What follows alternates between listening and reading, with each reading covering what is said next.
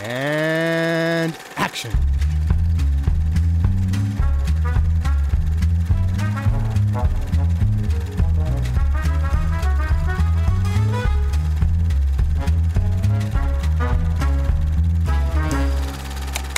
Are we to regard your work as Hitchcock's uh, five decade psychoanalysis? Well, uh, I think that um, anything that would um, be obviously fearful to me gets transferred in a form of humor.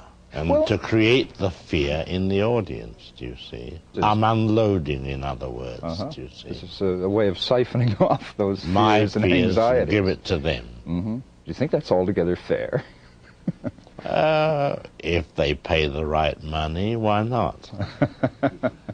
Hallöchen und herzlich willkommen zu Directed by Alfred Hitchcock. Wir sind in Episode 31 und reden über Hitchcocks 32. Film und mit dabei ist unter anderem der Ted Hey! und der Luke. Hallo! Und wir reden über Spellbound oder auf Deutsch Ich kämpfe um dich. Quasi die, der Name einer RTL 2 äh, Doku-Soap. ja. Ja, der, der ist schon merkwürdig. Und dieser Film, in diesem Film spielen mit Ingrid Bergmann das erste Mal, Ingrid Bergmann und Gregory Peck und äh, einige mehr. Und der Film handelt von einer Psychologin, gespielt von Ingrid Bergman, die sich in den neuen, gut aussehenden Leiter ihrer psychiatrischen Einrichtung verliebt, Liebe auf den ersten Blick. Und Stück für Stück stellt sich heraus, dass dieser, gespielt von Gregory Peck, vielleicht gar nicht so, wie man so schön sagt, alle Tassen im Schrank hat oder zumindest halt Gedächtnisverlust hat, sich nicht an einige Sachen erinnert und vielleicht ist er gar nicht der, der er glaubt zu sein oder vorgibt zu sein und hat vielleicht sogar den, den, den richtigen, äh, wie hieß er nochmal, Dr. Edwards auf dem Gewissen. Nee, doch, Do- ja, genau, Dr. Edwards, ja. Und dann ist das Ganze, also das Ganze ist sehr, sehr inspiriert von dem Hype um Psychoanalyse, den es in dieser Zeit gab. Und ist deswegen bestimmt in manchen Sachen nicht großartig gealtert, aber ich sag mal, Luke, ich fange mal mit dir an. Wie äh, ging es dir denn mit Spellbound oder Ich kämpfe um dich? Äh, ich, ich mochte ihn sehr, tatsächlich. Ich ähm, habe ihn mit meiner Freundin angeguckt. Das, glaube ich, ist der erste Hitchcock-Film, den ich mit meiner Freundin gemeinsam angeguckt habe. Nice. In diesem ganzen Ding hier. Immer wieder gab es, gibt es so frauenfeindliche Untertöne, aber der Film framet das ja tatsächlich so, dass am Ende sie immer die Oberhand hat. Insofern war es eigentlich Ja. ziemlich, hat es ziemlich Spaß gemacht. Ingrid Bergmann ist hervorragend und trägt den Film, weil tatsächlich ihr Co-Star Gregory Peck das nicht so sehr trägt, finde ich. Er ist- er ist, ich meine, permanent dabei in Ohnmacht zu fallen eigentlich.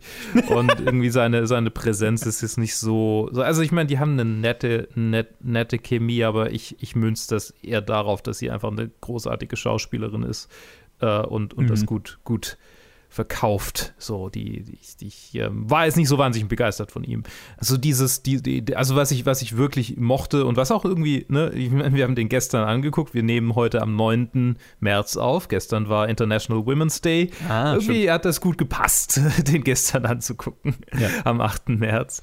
Genau. Und, und äh, es, es hat irgendwie hat gut gepasst, war eine gute Packung. Ende hat mir sehr getaugt. Der ganze Film hat mir sehr getaugt. Und ich meine, klar, so mit als jemand, der auch Therapieerfahrung hat, äh, das mit der Psy gut, ich habe jetzt keine Erfahrung mit, mit äh, Psychoanalyse, aber äh, ja, ich meine, ich bin ja auch Sozialarbeiter, ich weiß, wie Psychoanalyse abläuft und was sie kann und was sie nicht kann. Das ist definitiv äh, Psychoanalyse-Fanfiction, was hier passiert.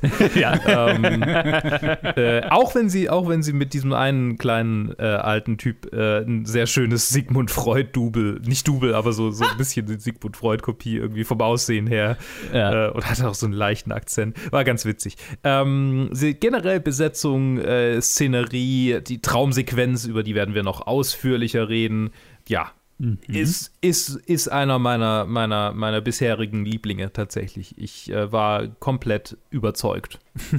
Ted, wie ging's dir denn? Ähnlich, nur auf einer also abgeschwächten Weise. Also mir hat er auch gut gefallen, sehr gut gefallen. Vor allem halt wegen Ingrid Bergmann. Die habe ich davor äh, also ich habe sie, ich meine, das haben wir, das wird jetzt von der Zeit, vom Zeitplan, kann ich mir gut vorstellen, dass wahrscheinlich unsere Top 250 Casablanca-Folge vor, vor dieser Aufnahme rauskommt. I, ziemlich sicher, ja. Und das war jetzt aber mein erster Film, wo ich sie gesehen habe, auch mit Uh. Notorious. Also ich, ich, ich Hm. hatte die immer so irgendwie im, beziehungsweise nicht mal sie, sondern ich, hat, ich kannte nur den Namen. Ich wusste, das ist eine große Schauspielerin zu der Zeit. Mhm. Mehr wusste ich nicht. Und ich bin, also ich bin komplett überzeugt, also als, als dann Luke gesagt hat, ja, das ist einfach eine großartige Schauspielerin, ich so, ja, kann ich direkt unterschreiben. Ich, also sie ist mein liebster Part in diesem Film und auch im nächsten Film, den wir dann besprechen. Und das hat mir sehr gut gefallen. Ich muss sagen, dass diese Psychoanalyse-Sache mich schon an vielen Stellen einfach irgendwie so rausgeholt hat, weil ähm, es kommt weniger von mir, von, also mehr von meiner Freundin, die halt, die sehr in sich solche Sachen eingelesen hat und ich meine mit ich weiß nicht, wie sich Psychoanalyse dann danach weiterentwickelt hat, aber so ziemlich ja alles, was Freud geschrieben hat, ist ja unfundierter Bullshit gewesen, zum größten Teil. Wenn nicht sogar, wenn nicht sogar gänzlich. Und deswegen war es immer so, ah, okay. Und ja, und aber ich weiß nicht wieso, aber irgendwie hat es mich immer rausgeholt und dann konnte ich es mir nicht als irgendwie Psychologie äh, Magic für den Film einfach erklären lassen, sondern irgendwie hat es mich dann immer so ein bisschen so rausgeruckt aus, aus, aus dem Film. Und ich glaube, der Grund, wieso es mir dann doch nicht so sehr gefallen hat wie Luke, war halt, dass mir dann ein bisschen was gefehlt hat halt von Gregory Pecks Seite, weil es halt dann zum größten Teil halt verdutzt gucken und in Ohnmacht fallen war. und dann konnte ich mir, hat er mir halt anscheinend hat er mir halt nicht so viel gegeben, aber äh, wie du in deinen Notizen gesagt hast, also geschrieben hast, da ist ja, war es ja anscheinend eine sehr frühe Rolle für ihn, dass er ziemlich unerfahren war. Ich weiß ja. gar nicht, äh, wann seine, seine große Rolle, ich von dem, ich dachte, das wäre auch in den 40ern dann gewesen, oder halt Ende der 40er, den Nightingale, wie heißt er? Wo er den, wo er den ähm, Lawyer spielt. Oh, To Kill a ähm, Mockingbird. Ah, To- genau, To Kill a Mockingbird. To Kill a Mockingbird. Äh, anderer Vogel. Ja, ja. Nee, aber da hat es mir halt ein bisschen gefehlt. Und dann deswegen war es dann am Ende für mich so ein Film, wo ich definitiv sehen kann, das ist, das hat so einen richtigen Hitchcock-Stempel drauf, so wie halt. Also To Kill a Mockingbird ist fast 20 Jahre später. 20 Jahre, okay. Ich dachte, der wäre viel älter, der Film. Nee, 60er. Okay, krass. Aber jetzt zu dem Film, ja, also ich, ich sehe viel Hitchcockiges hier, was irgendwie schon so wahrscheinlich jetzt auch dann bei uns in der nächsten Unterstaffel kulminiert in so einen Klassiker nach dem anderen. Aber da hat mir halt dann doch ein bisschen was gefehlt und dann war es einfach nur so ein guter Film unter guten Filmen. Yes. Ähm, ja, ich, ich bin auch, ich mochte ihn auch sehr. Also ich fand ihn auch sehr gut. Ähm, und holy shit, Ingrid Bergman. Holy, holy crap. Was eine, Re also ich hatte, ich hatte schon Filme mit ihr gesehen, ich hatte ja auch Casablanca schon gesehen, aber das ist ja halt nicht die Hauptrolle. Ich war sehr, sehr begeistert von ihr und äh, noch mehr dann im nächsten Film tatsächlich. Aber allein von diesen zwei Filmen war es ein Ausnahmetalent. Also fast schon für die Zeit ungewöhnlich naturell, also ja, naturalistisch, ähm, echt in ihrer Performance, ne? Also durchaus ja noch eine Zeit, in der ein bisschen theatralisches Filmperformen noch in Mode war, äh, fand, ich, fand ich sie gar nicht. Also, hm, sehr, sehr, sehr, sehr, sehr gut. Mich hat, ich bin da ein bisschen dazwischen, was dieses Psychoanalyse-Zeug angeht, weil einerseits äh, äh, habe ich mir halt so gedacht, okay, das ist offensichtlich ein Film, der zumindest irgendwo ernst genommen werden will, was, was das Psycho-Zeug angeht, weil es halt so im Vordergrund ist und so die ganze Zeit zum Thema gemacht wird. Und auf der anderen Seite ist es halt auch manchmal offensichtlich Fanfiction. und ähm, dann habe ich mir, und dann, dann manchmal konnte ich es dann so äh, abtun, als, naja, okay, I get it, äh, wie in an, vielen anderen Hitchcock-Filmen ja auch so, okay. Bullshit-Psychologie und äh, manchmal habe ich mir gedacht, naja, naja, okay, okay. Kann ich jetzt nicht so ernst nehmen. Aber so alles in allem, vor allem, wo ich dann halt so die, die, den Hintergrund zum Film gelesen habe, war, war mir dann klar, was es damit auf sich hatte und dann war das auch okay. Ich glaube, ich mochte Gregory Peck mehr als ihr beide. Also ja, er schaut, er schaut viel betröppelt und fällt viel in Ohnmacht. Ich musste sehr lachen, weil wegen dem ganzen in Ohnmacht gefalle. Ist irgendwie hängen geblieben bei euch.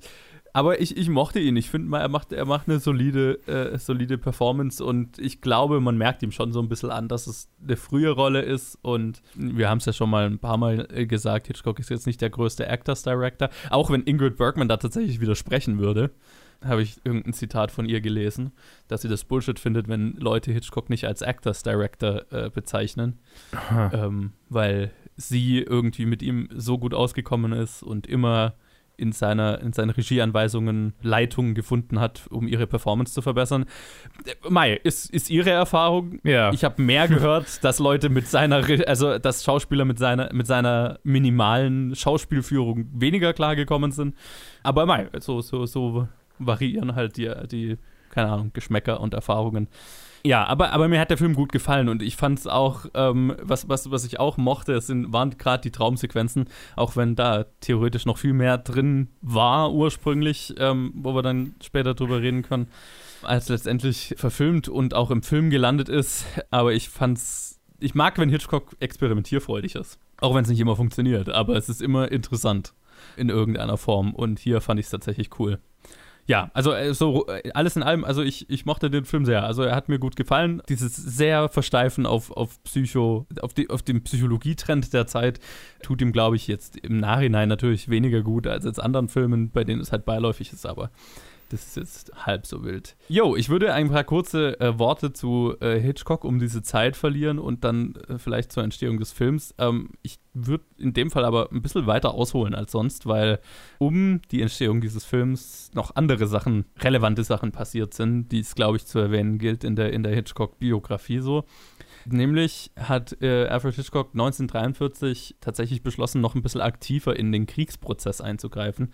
Ähm, wir haben ja ein paar Mal darüber geredet, dass er halt so generell in so einem britischen Exilkomitee war, die halt so Unterstützung für, für Großbritannien und so weiter organisiert haben und, und solche Sachen. Da war er halt beteiligt, aber jetzt hat er sich halt entschieden, dann aktiv was zu machen weil er es, keine Ahnung, sonst bereut hätte, hat er immer gesagt, wenn er es nicht gemacht hätte. Und konkret war das, dass er halt nach England geflogen ist, äh, geflogen tatsächlich in einem Bomber, was man damals musste. Also er ist ja ein paar Mal zwischen England und USA hin und her während dem Krieg, ein paar Mal auf dem Schiff irgendwie mit hunderten Leuten im selben Raum und so und auch ein paar Mal im Bomber, die halt auch beschossen wurden und so. Das waren so die einzigen Möglichkeiten, wie du halt rübergekommen bist. Und er hat dort zwei, also vor allem zwei Propaganda-Kurzfilme gemacht. Beide auf Französisch, beide äh, mit dem Ziel, im, im freien Frankreich vertrieben zu werden und beide mit dem, mit dem Inhalt, dass sie die französische Resistance in irgendeiner Form gefeiert haben. Ich habe mir die beiden tatsächlich angeschaut.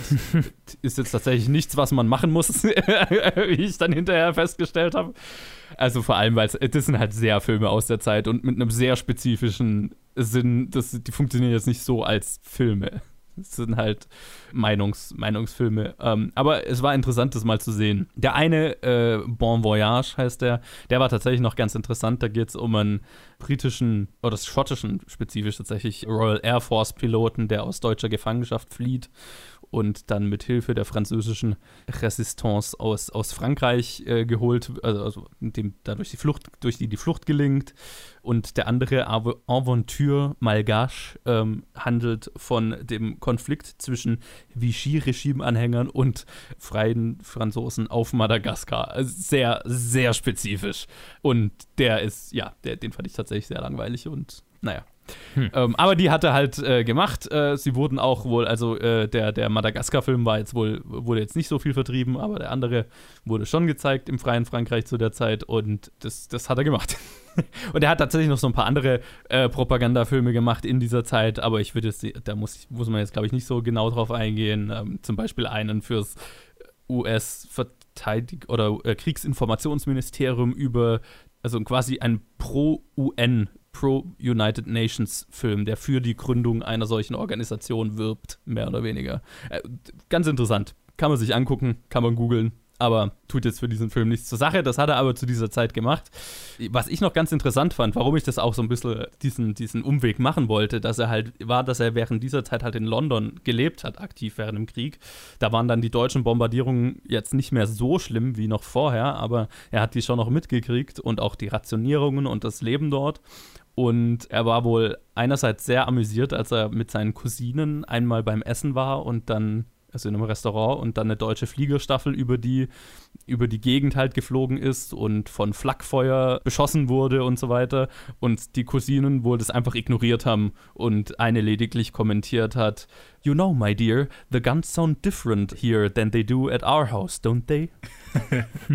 was, ich, was ich ganz süß fand. Aber dann hat er halt auch so in einem, in einem, Brief an seine Frau hat er halt dann mal geschrieben und das fand ich dann fast schon ein bisschen mehr traurig. Ne? Äh, hat er beschrieben, wie er nachts allein im Hotel ist und er hört die Bomben und die Waffen und so weiter und er schreibt dann so, ich, aber ich war alleine und was, wusste nicht, was ich tun sollte und so. Mhm. Also so, er hat so diese ganze Atmosphäre halt mitgekriegt. Das mit den Cousinen ist wahrscheinlich das britischste, was ich, was ich seit langem gehört habe. So, so voll, ne? Äh, Agatha, Agatha Christie-Level von I don't give a fuck. Ich, hab, ich, ich war so kurz versucht, äh, zu versuchen, einen britischen Akzent zu machen, wenn ich das vorlese. Das wäre ganz katastrophal gescheitert, deswegen habe ich es nicht gemacht. Aber ich kann diesen Satz nur im britischen Akzent in meinem Kopf hören. Ja, ja, ja. So, ne? My dear. Well, genau. ich, ich höre die, hör die Löffel. The guns äh, sound different. Ding, ja. ja. Und draußen ist so das Flakfeuer und der Tisch wackelt so leicht und man nimmt die Teetasse hoch, um damit, damit der Tee nicht verschüttet wird. Ja, ja. das, genau, ich weiß gerade, an was mich erinnert. Die Szene in Monty Pythons uh, Meaning of Life, wo, wo, die, die, äh, wo einem, einem Briten äh, das Bein von einem Tiger abgerissen wird und er erstmal Tee trinkt auf den, auf den Schrecken und dann fragt, ja, was können wir denn da ja. jetzt machen? Ähm, können wir es nicht wieder antackern? Super. So. Uh, das ist gut, ja. Mhm. Genau, und äh, das, also ich wollte das ganz, den ganzen Umweg eigentlich mal machen, damit man so ein bisschen einen Hintergrund hat, wovon so die Filme, die er danach gemacht hat, ein bisschen beeinflusst sind. Mhm. Spellbound selber basiert sehr, sehr lose auf einem Buch äh, nämlich The House of Dr. Edwards. Das Buch hatte David O. Selznick vorgeschlagen, weil er sich halt äh, einen Film gewünscht hat, der das Heilungspotenzial der Psychiatrie äh, in den Vordergrund stellen würde, weil er selber in psychiatrischer Behandlung war und sehr begeistert davon, von den neuen Methoden der, Psychiat der psychiatrischen Behandlung, der Psychoanalyse war und halt sich gedacht hat, das wäre doch bestimmt ein geiler Film. Äh, und Hitchcock hat halt das Projekt bekommen und hat dann aber halt einfach das Buch selbst für seine Verhältnisse sehr drastisch abgeändert. Und zwar so drastisch, dass halt vom Original kaum was übrig geblieben ist. Aber David O. Selznick mochte halt, was er von Hitchcock zu lesen bekam und deswegen hat er sich auch nicht beschwert. Der Autor und Hitchcock sind durch einige Psychiatrien in der Zeit getourt, um Recherche zu machen. Also, wir wissen, wir haben ja schon mehrmals darüber geredet, wie exzessiv der Hitchcock-Schreibprozess war. Und das hat halt hier mit damit zu tun gehabt, dass sie auch in Psychiatrien gegangen sind und so weiter. Ähm, Hitchcock selber konnte mit Psychologie nicht so viel anfangen. Der Autor, Ben Hecht hieß er, hatte aber auch äh, psychiatrische Behandlung hinter sich und äh, war dann so für ein gewisses Maß an Authentizität verantwortlich, obwohl dann Hitch und er beide wussten, dass der Film halt keine tiefe Erkundung von Psychoanalyse werden würde, sondern eher mehr dieses ganze Psychiatriegedöns eine Verpackung für eine sehr typische Hitchcock-Geschichte werden würde. Mhm. Und David Selznick hat dann noch in einem Versuch, mehr Authentizität, Authentizität reinzubringen, hat dann noch seine eigene Therapeutin herangezogen, die dann noch beratend tätig war, aber, aber das hält sich halt im fertigen Film alles in Grenzen, was wir ja auch schon gesagt haben, und das Ganze bleibt halt mit einem sehr simplistischen Verständnis von Psychoanalyse zurück. Ja, und äh, das ist tatsächlich seit, seit langem der erste Film unter David O. Selznick, den Hitchcock gemacht hat, der auch von David O. Selznick, seit Rebecca, glaube ich, den auch David O. Selznick mit seiner Firma selber produziert hat. Also bisher waren die Filme ja, die wir besprochen haben, ganz viel, dass er halt ausgeliehen wurde an unterschiedliche Studios und so weiter. Diesen hat David O. Selznick wirklich noch richtig, richtig selber produziert und hat entsprechend auch, wie bei Rebecca auch schon, allen Hitchcock-Humor rausnehmen lassen und das Skript nach seinem Geschmack auch nochmal hm. abgeändert und niemand konnte halt so wirklich was dagegen machen. Und, und das lag vor allem auch daran, weil halt Hitchcock bei ihm unter Vertrag war und Ingrid Bergman auch. Das heißt, ähm, der hat im Prinzip die Kontrolle über die Produktion gehabt. Aber dazu hm. später mehr.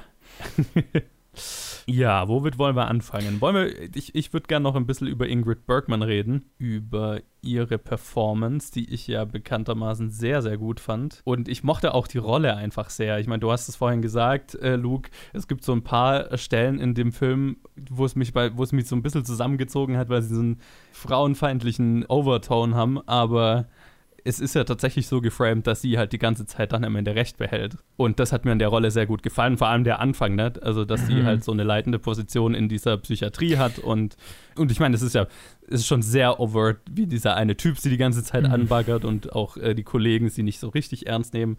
Das fand ich, äh, das fand ich cool und sie hat, sie hat das, finde ich, sehr, sehr gut verkörpert. Ja, ja, ich, ähm, es ist interessant und irgendwie auch ein bisschen so. Äh, du, du hast gesagt, dass nicht viel von dem Buch übrig blieb. Es würde mich interessieren, ob es in dem Buch äh, so, so war, dass es quasi, äh, dass die, die, die Hauptperson eine Frau in einer, in einer hohen Position als, als Psychiaterin ist, weil das ist ja auch so eine Branche, also ne, die 40er Jahre, Frauen können nicht so in so wahnsinnig vielen Berufen Karriere machen, so richtig. Und ich glaube, so die Care-Beruf in Anführungsstrichen, wobei Arzt äh, natürlich auch ein, ein sehr prestigeträchtiger Beruf zu dieser Zeit war, schon, also schon immer eigentlich. Aber trotzdem Ja. hat es ja irgendwie noch ein bisschen was von Care-Arbeit, speziell Psychiater, wobei die hier irgendwie auch operieren dürfen. Keine Ahnung. Äh, das ist auch, das ist auch weird. Das ist auch Die weird. Szene hat mich auch gewundert. Ja, aber, aber jetzt mal davon abgesehen, davon abgesehen, ähm, ist es ja schon so äh, interessant, dass sie, dass, sie, dass sie sich eine Branche ausgesucht haben, wo es irgendwie auch jetzt nicht so, also das ist nicht so, okay, das ist ein Film, der in den 40ern spielt. Wie konnte da eine Frau Karriere machen? So, sondern das ist einfach äh, eher so ein Beruf, in dem das noch plausibler wirkt anhand der damaligen Zeit. So. Und ähm, was, ich, was ich sehr zu schätzen weiß, weil es ist ja nach wie vor eine Branche, in der, in der die, die Männer eher, oder ich meine, wie jede andere Branche auch, in der die Männer eher in den Führungspositionen sitzen. Und, ja. Und insofern, ähm, ne, also einfach ein früher Vertreter von, von einer starken Frauenrolle in einem starken Job. Ja, ja, es ist auch so cool, wie sie halt den, ne, du hast dann den einen Typen, der ja ein Patient von ihr ist und, und sie den halt so kurzerhand analysiert und dann kommt der andere Typ rein, also ihr Kollege. Also ich meine, und was der macht, ist ja, also das ist ja schon Sexual Harassment. Also das Ja. ist, ja, ist ja nicht mal, äh, das, das ja. Und es, es hat fast schon Spaß gemacht, ihr dabei zuzuschauen, wie sie den die ganze Zeit wieder rumdreht, so, ne? Mhm. Ja, es ist so ein bisschen ein Paradebeispiel davon, wie, wie- also ich kann es offensichtlich, habe ich keine Erfahrung damit, weil ich ein Kerl bin, aber so ein bisschen Paradebeispiel davon, so was, was, was muss eine Frau wohl durchleben, um so, so Karriere zu machen, so weit zu kommen Mhm. und halt auch hinnehmen irgendwie und und, und so ein bisschen so, ich glaube, das ist das erste Mal, ich meine, wir, wir haben schon über die, die, die das Frauenstereotyp von den, von den Hitchcock Blondes geredet mit irgendwie, ich mag das Wort nicht, frigide und so. Mhm. Und hier, hier fühlt sich so ein bisschen an, als wäre es einfach ein Verteidigungsmechanismus. Also als hätte es tatsächlich einen Grund. Stimmt, Äh, und wäre nicht Ja. einfach so, ah, die, die, die abgehobene Frau, die nicht, sondern hier ist einfach so, ja klar, ich meine, logisch.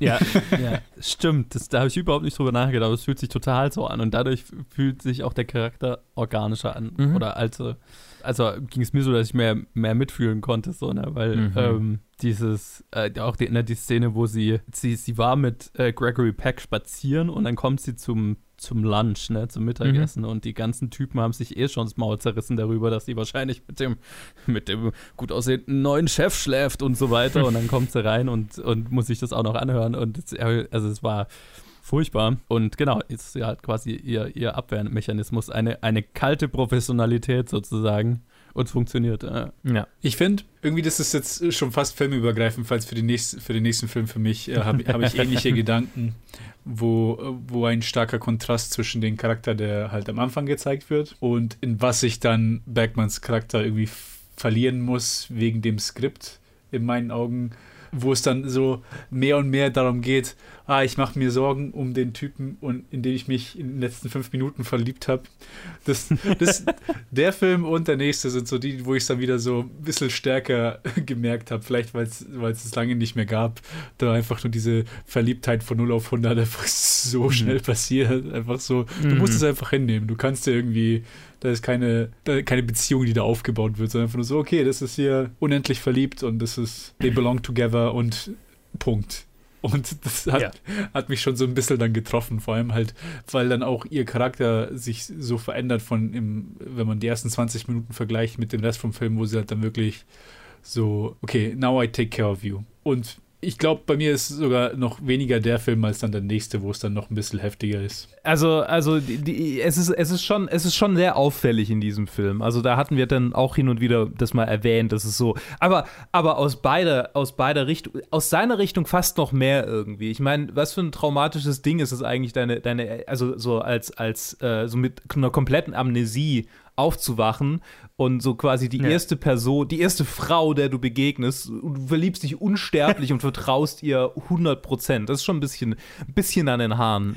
Ja, nee, das, das, war, das war genau der Punkt, wo es mir aufgefallen ist, Ja. weil, Ja, er, ja. weil er ja quasi weggeht nach New York und dann in dem Brief halt und schreibt I love you und dann so, okay, ja, ja. natürlich. Ja. Und auf der anderen Seite sie, die alles wegwirft. Das ist ja die, die Filmlogik der Ja, Zeit. Ja. Deswegen Ja, ich ich muss mein, ich halt drauf einlassen und ich hatte ein bisschen Probleme, aber so nach einer Zeit ging es dann so.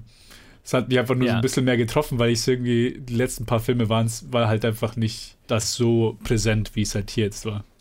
Das stimmt, das stimmt. Es war ein bisschen mehr aufgebaut in den anderen Filmen bisher, ne? Oder in vielen. Aber das ist, das ist definitiv so ein Filmlogik. Also, Liebe auf den ersten Blick ist was, was, keine Ahnung, gefühlt aus Filmlogik entstanden ist und vor allem Filmlogik aus dieser Zeit und dann noch lange nach angehalten hat, bis, äh, keine Ahnung, noch die frühen 2000er oder so weiter. Mhm. Ich weiß nicht, wa- jetzt weiß ich nicht mehr, wann ich das letzte Mal so einen Trope gesehen habe, aber gibt es bestimmt auch noch irgendwo. In Soaps vielleicht. Oh ja, in denen, in denen ist es live and kicking. Genau. Hat sich das nicht geändert. ähm, es, man, ja, man, man muss es halt irgendwie akzeptieren. Also, das, das ging mir definitiv auch so. Und es ist jedes Mal so, dass ich mich, bei, immer wenn ich einen Film schaue, bei dem das so der Fall ist, muss ich immer sagen: Okay, ist die Zeit, akzeptier es, die sind unsterblich verliebt. Sie kennen sich zehn Minuten, sie wissen nichts übereinander, sie sind unsterblich verliebt. Okay, und jetzt gehen wir weiter. genau.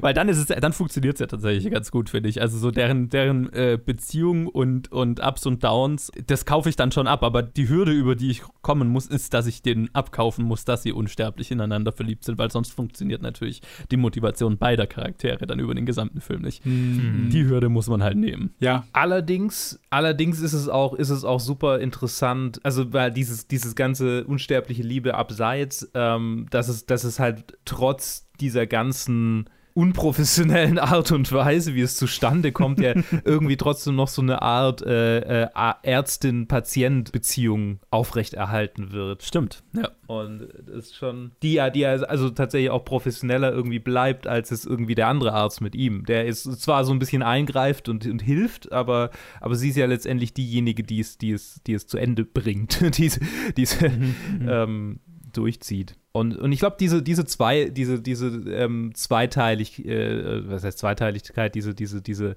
Dualität dieser Beziehung war das, äh, was mich, was mich tatsächlich am meisten irgendwie da überzeugt hat. Ja, die, das, die funktioniert. Ich, hab, ich musste gerade tatsächlich noch mal drüber nachdenken, hä, wie hört denn der Film eigentlich auf? Und dann ist mir wieder eingefallen und dann fand ich es wieder geil.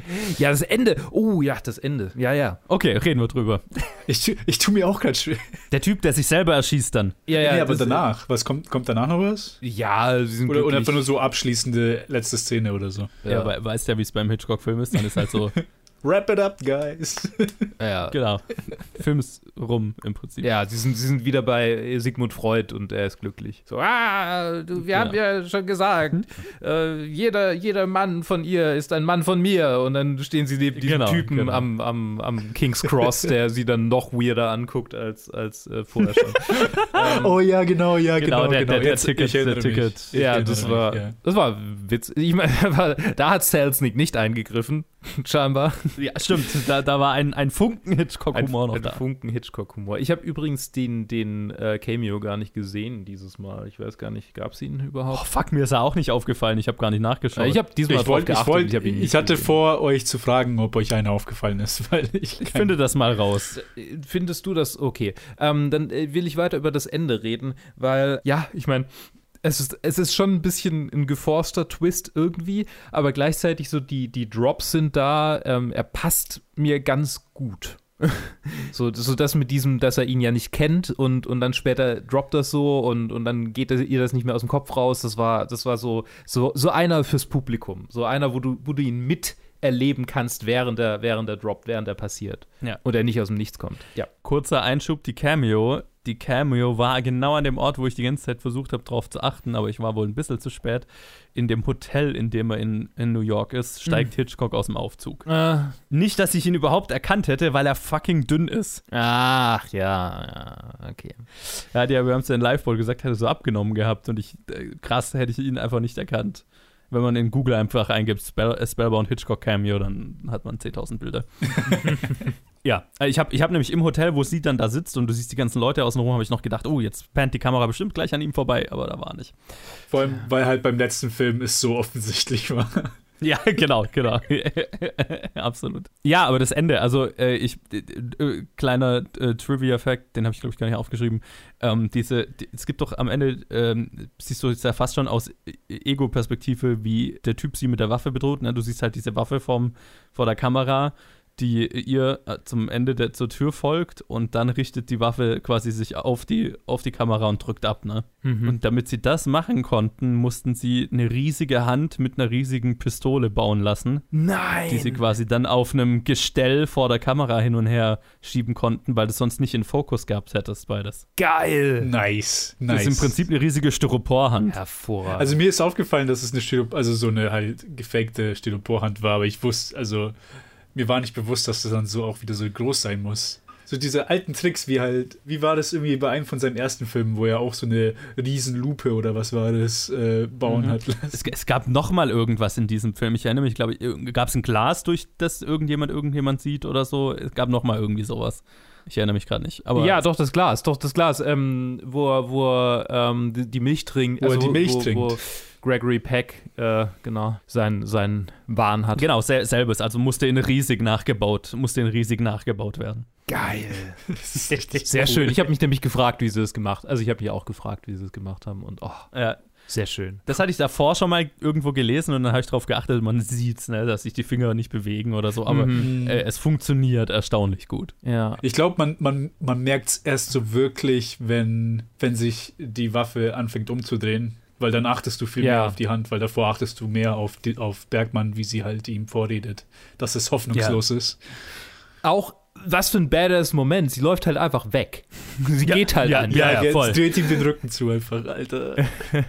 Dominant as fuck, ey. Das ist super. Das ist echt super. Und lässt ihn halt einfach mit der einzigen, mit dem einzigen Ausweg zurück, den er nehmen kann. So, ne? Mhm. Das ist schon, das ist schon sehr badass. Nee, also, also rundum, nee, hat taugt rundum. Also ich, ich glaube, es gab jetzt nichts an dem Film, was mir, was mir jetzt irgendwie bitter sauer aufgestoßen wäre, groß. Also auch, auch das mit Gregory Peck, ich meine, es hat sein, seine humoristischen Momente und ist irgendwie ganz witzig, weil, weil es halt so, in den Momenten, wo es ganz schlimm ist, ist es halt einfach so, er ist halt so ein bisschen, ein bisschen Weichei der halt so quasi so zu Mami äh, an, an die Brust will und, und sie sagt so, ja, jetzt, äh, wir, wir kriegen das hin und nein, nein, wir machen das professionell und das, das ist sehr cool. Ja, So ein bisschen Roll, Roll, Roll Reversal, Roll Reversal. ja. D- Das ist, glaube ich, auch, warum ich, warum ich mir, warum ich fand, er funktioniert ganz gut, weil er halt so ein bisschen diese Milchbubi Charakteristik hat, ne? Ja, Also, du kaufst ihm schon ab, dass er völlig überfordert ist mit allem und eigentlich keine Ahnung hat und mit, mit, mit seiner Situation nicht klarkommt und sie auch braucht, um das alles für ihn zu regeln, so, ne? Aber dann halt auf der anderen Seite so komplett earnest, wo er so, ich glaube, ich habe das wirklich, also logisch gesehen habe ich es machen müssen, deswegen muss ich mich jetzt liefern, also einliefern lassen, wo quasi sie mehr an ihn glaubt als er selber und er aber trotzdem das Richtige machen will, wo er so, okay, das ist, das ist der Good Guy, hoffentlich, hoffentlich geht es jetzt noch gut. Ich, fand, ich fand die Szene ganz cool, also auch die mit der, nicht nur wie er durchs Glas geschaut hat, sondern ich fand so, so die Juxtaposition cool von, am Anfang hat man so das Gefühl, als ob ihr Mentor irgendwie schon so, ah, so ein halt netter alter Mann ist, der so nicht wirklich checkt, wenn, falls was los ist. Aber Ja, er dann ja. quasi Mhm. am nächsten Tag einfach erklärt, ah, ich habe gesehen, dass er, also er halt, er, er, halt er, er hat mit solchen Leuten zu tun. Also ja, ich habe gesehen, Ja. dass er, dass er eine Gefahr sein kann, deswegen habe ich ihn gleich ein Schlafmittel ein, einge, reingehauen. Er hat sie psychoanalysiert, nachdem sie die Tür überhaupt erst betreten hat. ja, genau. Was ich ganz, ich fand's ganz cool. Das ist ja tatsächlich der einzige, äh, sie ist in, in Retrospektive der einzige legitime äh, Psychoanalyse ist Superkraft-Moment. Weil der Ja, andere stellt ja. sich ja dann hinterher als Fake heraus, weil das ja eh, also weil der Typ ja der Mörder war, der das sagte. Ja, Aber es ist tatsächlich einfach so, ah ja, natürlich, ich, äh, weil man das ja so gut erkennt. Genau. genau. wenn, wenn du nur die Psychologie richtig studiert hast, dann Ja. erkennst du jede Motivation eines Menschen an Mein seinem junger Gesicht. Padawan. Genau, genau. Das ist halt echt so, er ist so ein bisschen ein alter o Psychoanalyse Obi-Wan. Ja, ja. Wenn du ordentlich meditierst, mein junger Padawan. Aber ich mochte ihn sehr. Also, Ja, es ist halt ein, ein, so ein süßer Mentor, irgendwie so ein, so schon so ein Yoda. ja. Auch wenn er einen mega sexistischen Moment hat mit, ja, Frauen, die verliebt sind, sind die dümmsten Kreaturen auf der Welt. Nee, er sagt ja irgendwie, äh, äh, Frauen geben die be besten Psychologen, bis sie sich verlieben, dann sind, die best sind sie die besten Patienten. So. ja, ja, aber er Und sagt, an einer Stelle sagt, an einer Stelle sagt er auch, die, die intellektuell dümmste Person ist eine Frau, die, die, die verliebt ist. Ja, das sagt er Das war, wortwörtlich. ich war so gespalten, weil äh, auf der anderen Seite war so, ich glaube direkt davor, wo er sagt, wo sie sagt zu ihm, ich weiß, dass du mehr weißt als ich, aber und er so, hör auf mit dem Scheiß. Zuerst sagst du mir, ich weiß mehr, jetzt sagst du mir, jetzt weißt du mehr. Und ich fand das so, ich fand ein nettes Wortspiel und dann kam halt so die, die, diese Frauenaussagen. Ich so, oh. Ich, ich, ich fand das nämlich auch irgendwie weird, weil, also ich mochte nämlich die Beziehung, die die beiden hatten. Ne? Also gerade diese Mentor-Schülerin-Beziehung hat, finde ich, total funktioniert und dann ist er halt irgendwie der sexistischste Charakter dem ganzen Ding. Und dann hatte ich immer das Gefühl, auch so wie sie es gespielt hat, dass, dass sie es halt so immer so äh, lächelnd abgenommen hat, so, ja, ja, Opa, ich weiß schon, so, du, Mhm. du kannst mir deine Sprüche klopfen. Ja, so ein bisschen wie ich mit meinem Opa umgehe. Ich meine, zu einem gewissen Grad geht wahrscheinlich so jeder mit äh, mit Ja. seinen Großeltern um, Ja. je nach Grad der, der, der problematischen Aussagen. Aber so prinzipiell so dieses, äh, äh, ne, auch wie, wie er sie gefeiert und hat und so weiter, fand ich eigentlich ganz süß. Mhm. Eine Anekdote oder ein, eine, ein, ein Trivia-Fact, den ich noch äh, loswerden kann, weil wir gerade über die Schauspieler reden. Ihr habt es ja vorhin schon angedeutet, dass ich in meinen Notizen stehen hatte, so wie, wie dass es für Gregory Peck eine relativ frühe Rolle war. Und tatsächlich war es, also ich meine, für Ingrid Bergman war es auch relativ früh.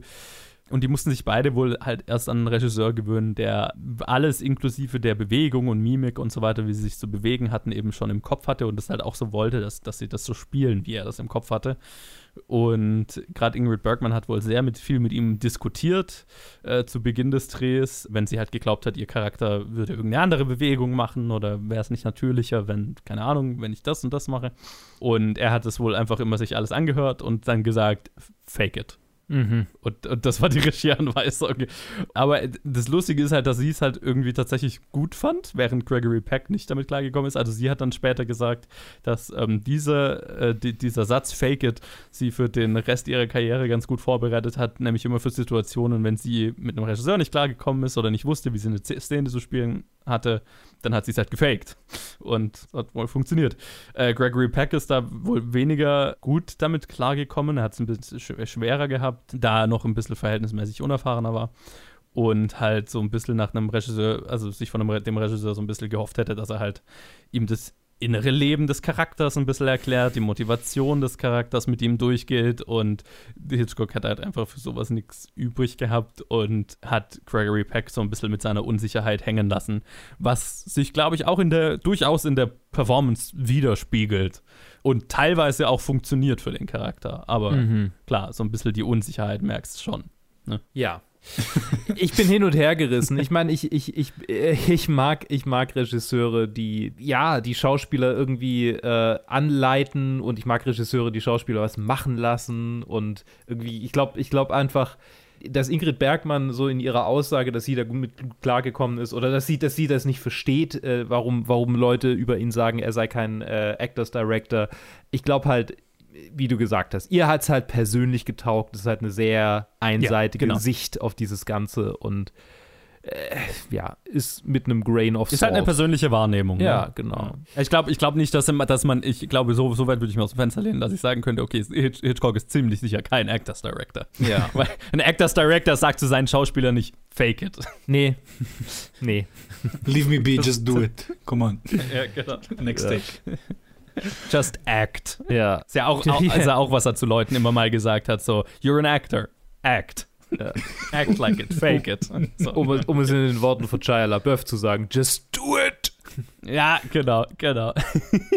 Bezogen auf so seine, seine Weise, dass er halt die Szene schon im Kopf hat und wie er sie, wie er sie gespielt haben will, da musste ich direkt an, ich, äh, an Nerdwriter denken. Ich weiß nicht, ob ihr den YouTube-Kanal kennt. Nee. Ist so ein Nee. kleinerer, das ist einer, der halt aus verschiedensten Themen sich halt Sachen raussucht, die er halt dann wirklich präzise analysiert und halt überredet, ob es jetzt Gemälde oder ein Song oder ein Genre oder sonst was ist.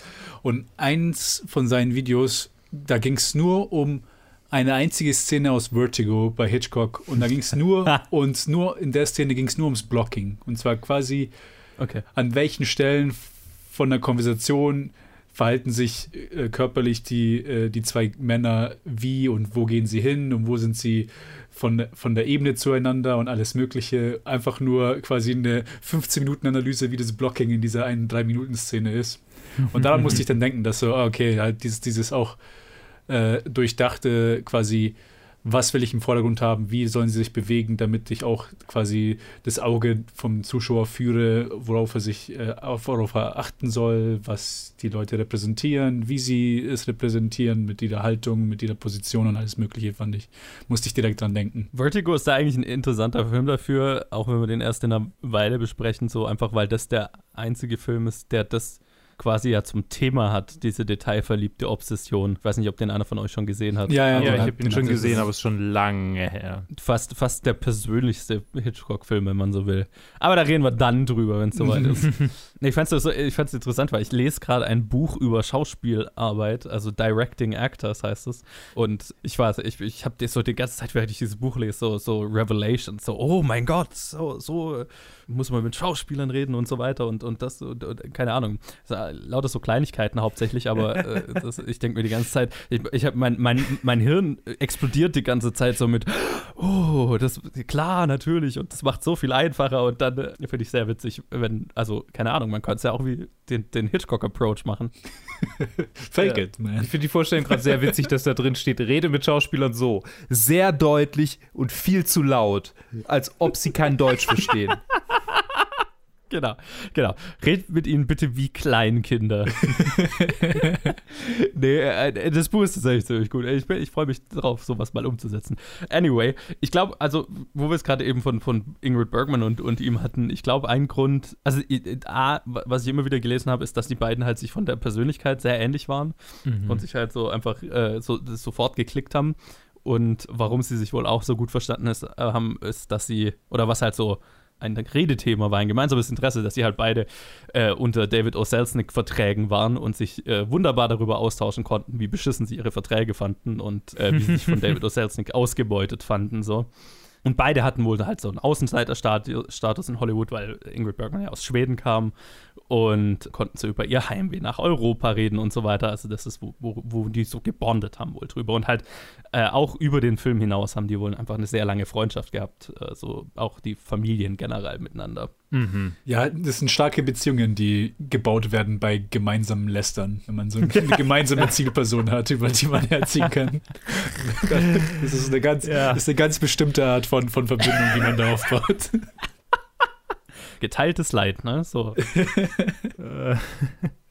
äh, Hitchcock wollte eigentlich Ga Cary Grant für die Rolle von Dr. Edwards. Ich meine, wir hatten es ja schon, er hat jetzt inzwischen mal mit Cary Grant gearbeitet, aber so irgendwie immer, wenn es um männlichen Darsteller geht, wollte er irgendwann Cary Grant.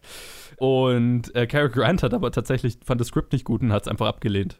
ähm, und dann wollte halt David O. Selznick einen von seinen Vertragsschauspielern hernehmen und dann hat Hitchcock sich halt für Gregory Peck entschieden und hat sich dann quasi zur Aufgabe gemacht, äh, Gregory Peck zu Cary Grant zu formen. Was bestimmt der, der Sicherheit von Gregory Peck auch nicht zugute kam. und so generell beim, beim Dreh kam dann noch dazu, dass David O. Selznick halt sich die ganze Crew zusammenstellen konnte, logischerweise. Und halt lauter Leute gewählt hat, die ihm gegenüber loyal, loyal waren, nicht dem Regisseur. Und dass äh, Hitchcock dann wohl halt sich zum Beispiel mit dem Kameramann die ganze Zeit angelegt hat. Ja, was jetzt wahrscheinlich den Dreh auch nicht einfacher gemacht hat. Hm, ja. Also O'Selznick kam ja, kam ja auch in Mank vor und war ja vorher auch irgendwie so eine Ja, ja. illustre Figur, von der ich hin und wieder mal gehört hatte. Und ich meine, ich habe jetzt natürlich auch die, die, die Notes durchgelesen, aber er scheint ja schon irgendwie so ein bisschen so ein, so, ein, so ein Typ gewesen zu sein, der sehr auf seinen eigenen Nutzen, auf seine eigene Vision aus war und die Leute halt mehr so benutzt hat, als, als irgendwie tatsächlich jemand zu sein, der mitarbeitet.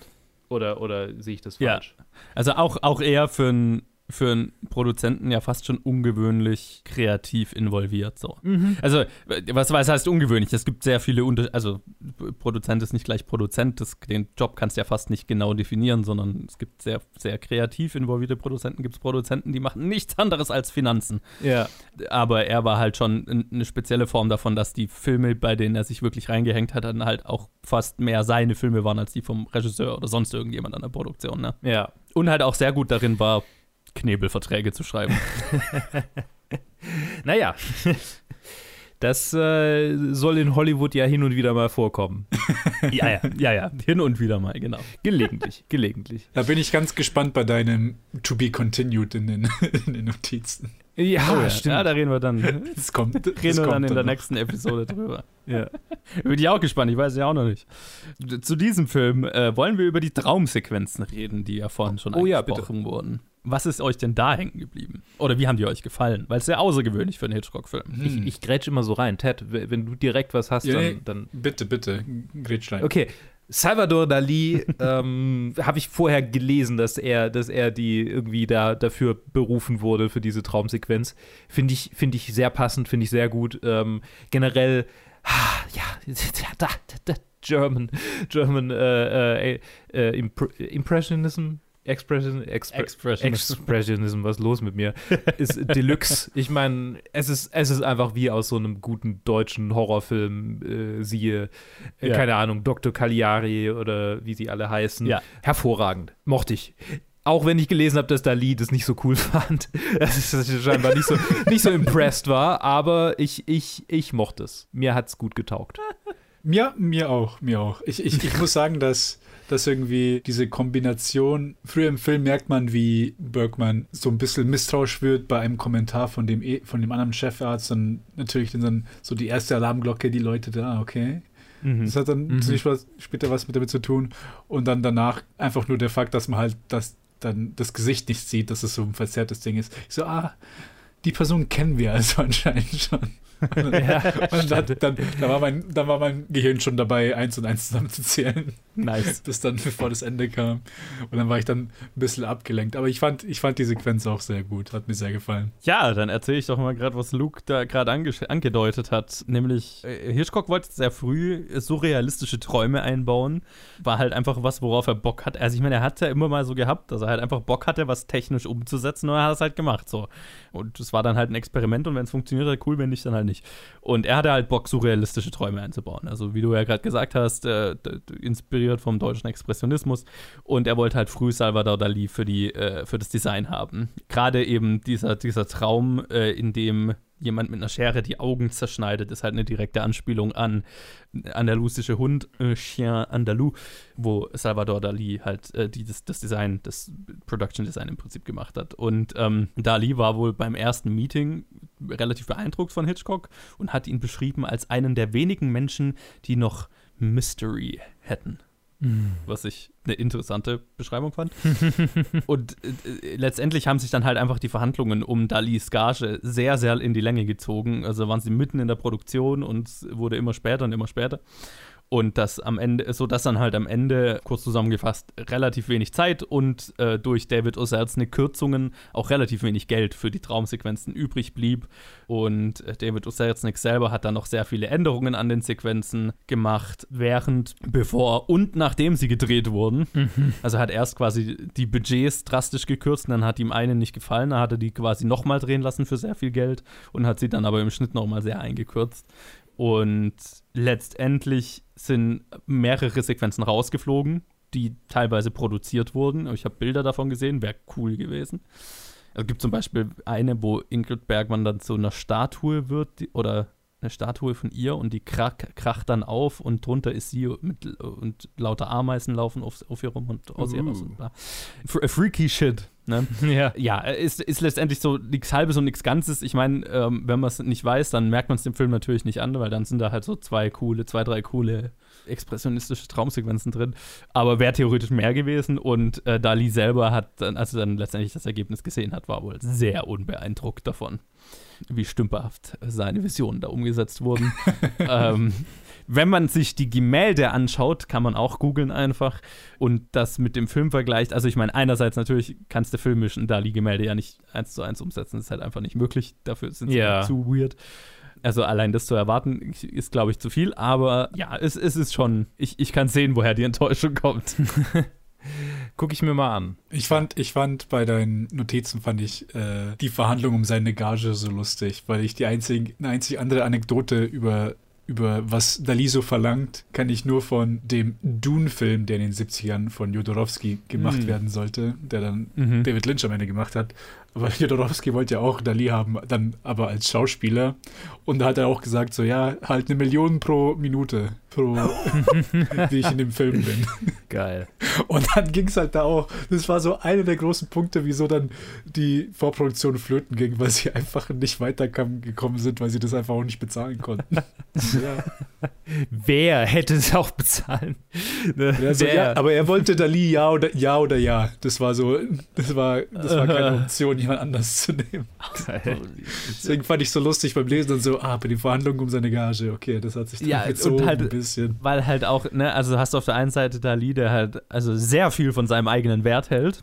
Und dann auf der anderen Seite David O. Selznick, der bekannt dafür ist, ein bisschen Pfennigfuchser zu sein und, und, und Gagen zu drücken und so weiter. Ne? Mhm. Entsprechend halt ging das dann lang hin und her. Hitchcock selber hat ja damit gar nichts zu tun. Aber es ist sehr cool. Kann, auch da kann man wieder äh, Bilder googeln. Äh, so, es gibt so ein paar Bilder aus der Pre-Production, so mit Dali und Hitchcock, wie sie äh, quasi seine, seine Skizzen besprechen und so weiter. Und es ist auch ein sehr, ein sehr witziger Anblick halt auch einfach, weil Dali ist so das vom Aussehen her so das Gegenteil von Hitchcock. Ne? Hitchcock ist halt so ein bisschen plump und schlampig und so weiter.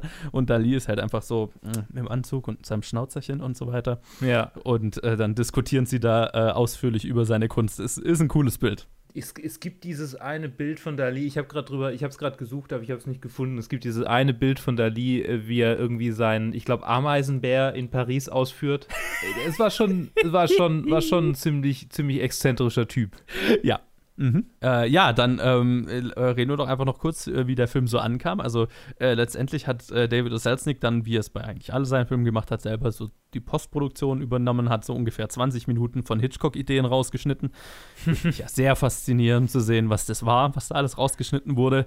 Aber der Film war ein, ein, ein nicht riesig, ein gewaltiger Erfolg. Äh, David O. Selznick hat halt auch eine von seinen typischen exorbitanten Marketingkampagnen dafür organisiert. Und äh, der Film hat so knapp sieben bis acht Millionen Dollar umgesetzt, äh, was halt äh, damals also Blockbuster-Einnahmen waren. Und äh, er wurde außerdem für sechs Oscars nominiert: Best äh, Music, Best Act, äh, Supporting Actor, Best Cinematography, Best Special Effects, Best Director und Best Picture. Gewonnen hat er aber nur für die Musik. Und Hitchcock selber, wie soll es auch anders sein, mochte den Film nicht besonders. Ja. Die Musik ist mir tatsächlich noch sehr hängen geblieben. Also ich bin heute früh aufgewacht Mhm. und hatte sie im Ohr. Positiv oder negativ? Äh, ich habe komisch geträumt, also eher negativ. Okay. ja, weil Hitchcock selber hat von der Musik tatsächlich nicht so viel gehalten. weil, äh, hat er auch ein paar Mal gesagt, ich, ich habe jetzt vergessen, welche Szene. Halt, das Thema wird halt tausendmal wiederholt. Genau, genau. Und in irgendeiner Szene, ich weiß jetzt nicht mehr, was es war, äh, halt in einer dramatischen Szene zwischen Ingrid Bergman und Gregory Peck hat irgendwie François Truffaut in dem Interview mit gesagt, ja, und dann gibt es diese großartige Szene und dann hat Hitchcock gesagt, ja, ja, großartig, bis dann die Violinen einsetzen. Dann war es furchtbar. Ja. Ja. Kann ich gut nachvollziehen. Das ist dann wahrscheinlich dann von Louis Selznick einfach so, ja, okay, hau da, hau da Musik da rein. Genau, es war, es war Selznick, der die Komposition dann letztendlich übersehen hat. Also der hat Mhm. auch den Composer organisiert und so weiter. Und äh, Selznick war sehr darauf bedacht, dieses Thema immer wieder einzubauen. Und äh, ich meine, Hitchcock hat es ja eh nicht so mit Musik. Also der macht ja, hat ja ganz oft auch Filme, die einfach größten. Also Lifeboat hat ja zum Beispiel keinen Score. Also Mhm. das hat er ja ganz gerne mal gemacht. The Birds ja auch. Also nicht, nicht der größte Musikfreak, Hitchcock selber. Bin ich mal gespannt auf The Birds, den habe ich immer noch nicht gesehen. Also ich meine, was heißt immer noch nicht, als ob sich da was dran. Ich habe ihn ja nicht gesehen. den habe ich ja nicht gesehen. Ja, wenn du jetzt vorschauen würdest, das wär, ja. Alles eine Frage der Zeit bei uns. Ja. Ja, ganz lange genau. dauert es nicht mehr. Lange, ja, tatsächlich, nicht mehr so wahnsinnig lang. Also, jetzt, jetzt ist ja alles absehbar so. Wir haben Ja. über die Hälfte. Ne? Und sind kurz vor dem Ende dieser Unterstaffel und im Zuge dessen die Frage, dieser vorletzte Film dieser äh, Unterstaffel Alfred Hitchcock, wo ist der denn in euren Listen so gelandet? Ich habe ihn auf Platz Ich hatte zwei. ja. Oh, sorry. Der Delay. ich hatte ihn auf Platz 2 gesetzt, tatsächlich. Äh, hinter. Wow. Ähm, ja, ja. Ich weiß, ich weiß. Äh, soll ich das überhaupt so vorlesen? Äh, äh, hinter, jetzt muss ich gerade gucken. Ja, äh, hinter Lifeboat vor zu diesem Zeitpunkt 39 Steps. Genau. Er hat mir sehr getaugt, hat mir sehr gefallen. Ich meine, ich habe es, glaube ich, schon dargelegt. Ich bin ein ziemlicher Fan von diesem Film. Das war einfach rundum gut. Ich habe ja am Anfang gesagt, dass er dann für mich einfach ein guter Film unter guten Filmen war. Und am Ende ist er, er ist schon hoch gelandet, aber nicht, nicht so hoch. Und zwar auf, auf Platz 6 hinter 39 Steps und über The Man Who Knew Too Much. Yes, das ist auch mehr, wo er bei mir, oha, ist bei mir am niedrigsten gelandet. Was ist denn da passiert? bei mir ist er auf Platz 8, äh, was ja aber inzwischen auch noch sehr gut ist. Hinter Blackmail und vor The Man Who Knew Too Much. Ähm, ja, also es gibt ja einfach inzwischen sehr viele gute Filme. Also ich hatte jetzt gerade bei Mhm. dem und noch, noch viel mehr beim nächsten Film hatte ich richtig Schwierigkeiten, den einzuordnen. Ich glaube, du bist noch der Einzige, der Blackmail noch so weit oben hat bei uns. Mhm. Ja, ich, ich mochte den einfach, ich mag den immer noch einfach sehr. Das, wird, da- da- das Ja. hier wird tatsächlich der sein, der bei mir dann so, ja, ich mochte den einfach. Und jetzt ja, ja. ja, Black, keine Ahnung, Black, Blackmail hat auf mich einen, einen wahnsinnigen Eindruck in, in jeglicher Hinsicht, so von, von der allgemeinen, von der Technik und äh, aber auch Story und so weiter, Umsetzung. Äh, Bin, ich bin ein Fan. Ich bin ein Mhm, Fan. mhm. Gut, aber äh, dann würde ich doch mal sagen, wenn ihr nichts mehr zu sagen habt zu Ich kämpfe um dich, könnte auch ein Liebeslied sein. das, könnte, das könnte alles sein. Absolut alles. Nur kein Hitchcock-Film. Wenn ihr Spellbound oder Ich kämpfe um dich gesehen habt, dann lasst uns wissen, was ihr von dem Film haltet auf Facebook, Twitter, Instagram, planetfilmgeek at gmail.com und äh, dann hören wir uns nächste Episode wieder zu Notorious oder Berüchtigt. Und äh, das ist dann auch gleichzeitig das dritte Staffelfinale in unseren fünf Alfred Hitchcock Staffeln. Und da erfahrt ihr dann auch, was unsere nächste Unterstaffel sein wird. Hört rein. Danke Luke, danke Ted, dass ihr dabei seid. Sehr gerne. Gerne, gerne. Und bis zum nächsten Mal. Tschüss. Tschüss.